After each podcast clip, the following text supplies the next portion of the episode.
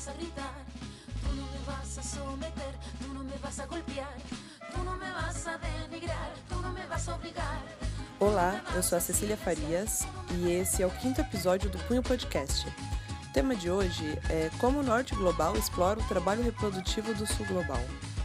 Esse episódio foi baseado em um dos artigos do livro da Silvia Federici, recém-lançado no Brasil, chamado O Ponto Zero da Revolução: Trabalho Doméstico, Reprodução e Luta Feminista.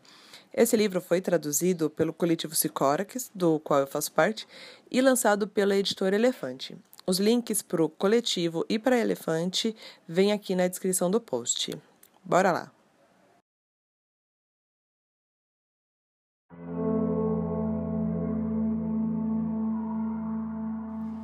Bem, antes de iniciar o tema em si, eu vou só explicar que eu vou usar os termos sul global, terceiro mundo e países pobres como sinônimos.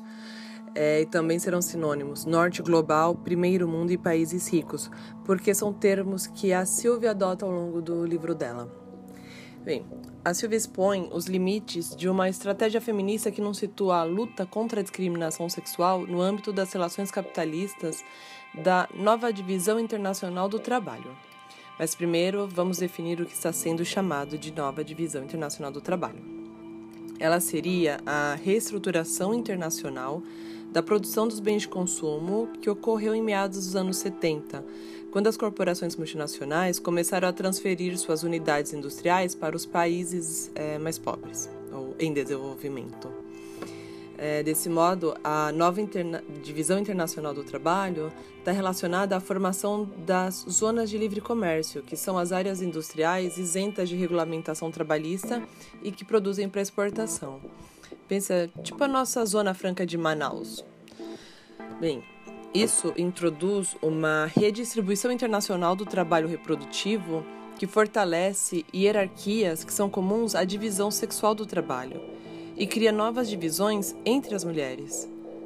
É, Para Silvia, essa nova divisão internacional do trabalho se aproveita da mão de obra feminina das regiões do terceiro mundo com o fim de assegurar a reprodução da força de trabalho dos países de primeiro mundo. É, além de criar novas divisões entre as mulheres, enfraquecendo o movimento feminista. Bem, eu vou dividir em dois pontos como ocorre essa exploração do trabalho reprodutivo das mulheres dos países pobres. São a exploração no país de origem e a exploração via imigração. A exploração no país de origem. É, bem, nessa nova divisão, mulheres de países da Ásia, da África e da América Latina assumem uma dupla função reprodutiva ou produtiva ao mesmo tempo que elas produzem os trabalhadores para as economias locais, ou mesmo para os países industrializados, elas, né, com a questão do trabalho reprodutivo e manutenção da mão de obra, elas também vendem a baixo custo a sua mão de obra na produção de mercadorias baratas destinadas à exportação lá nas fábricas. É, além disso, existe uma uma forma de exploração desse trabalho reprodutivo é, em três pontos que, digamos, são muito explícitos. explícitos. um deles é um mercado internacional de bebês, que existe, é organizado por sistema de doações, é, além de é, chamadas fazendas de bebês, que são barrigas de aluguel. Esse processo permite que as mulheres dos países do centro do capitalismo, né, do norte global, tenham um filho sem interromper a sua carreira ou arriscar sua saúde. É, enquanto isso, a venda de crianças também beneficia até os governos dos países do terceiro mundo, porque traz moeda estrangeira para os cofres públicos. Também existe na questão da exploração do trabalho sexual. É, existe uma indústria do sexo e do turismo sexual formada por uma clientela internacional que presume que países como, por exemplo, o Vietnã são áreas de descanso e recreação dos homens. É, um outro ponto, o terceiro aqui, é o tráfico de noivas, que explora, por um lado, o empobrecimento das mulheres é, dos países de origem e, por outro, um sexismo e racismo dos homens europeus e estadunidenses que procuram uma esposa que possam controlar, porque contam com a vulnerabilidade dessas mulheres no seu, digamos, país anfitrião. Bem, e agora, como ocorre a exploração da mão de obra imigrante? Aquelas zonas de livre comércio que eu citei anteriormente, elas funcionam como trampolins para a migração.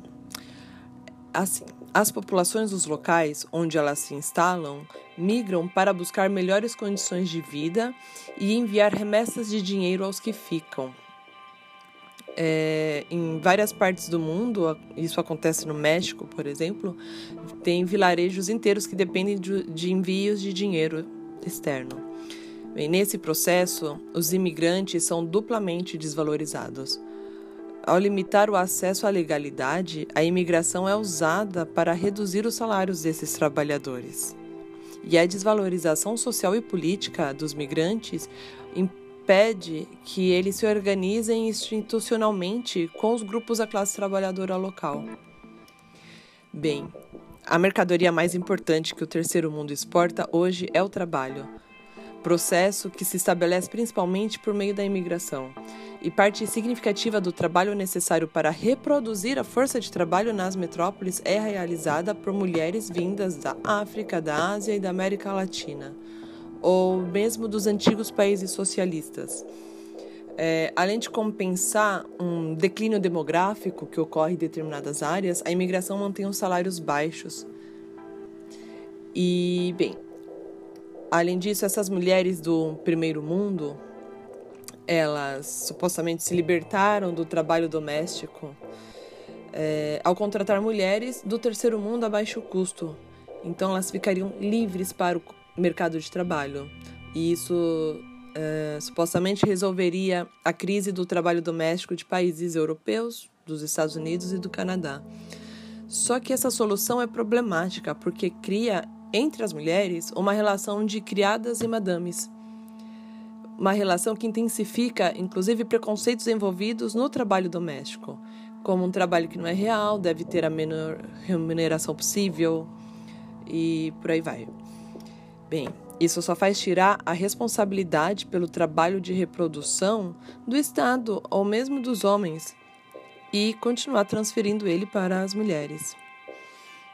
Então, se o movimento feminista lutasse para que houvesse um reconhecimento do trabalho reprodutivo e que se assumisse coletivamente a responsabilidade por ele, talvez não fossem é, até desmantelados os poucos programas de ajuda social disponíveis para as mulheres, nem ocorreria essa solução neocolonial.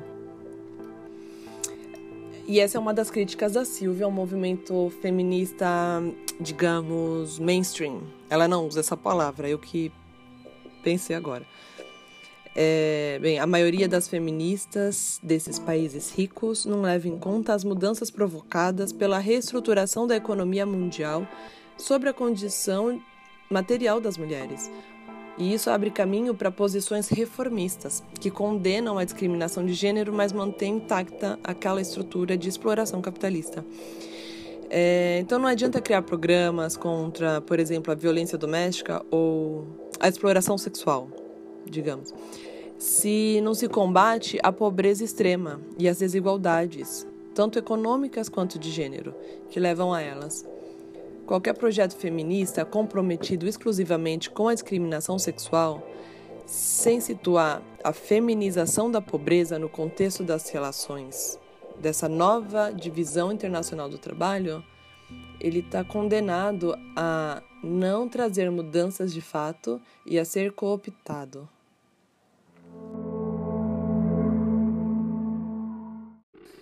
Bem, cada episódio está ficando um pouquinho mais comprido. É... A ideia era que tivesse cinco minutos, mas os temas pedem às vezes um pouco mais de tempo. É... São uns recadinhos agora.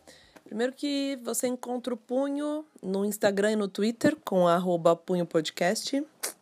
Pode falar comigo por lá.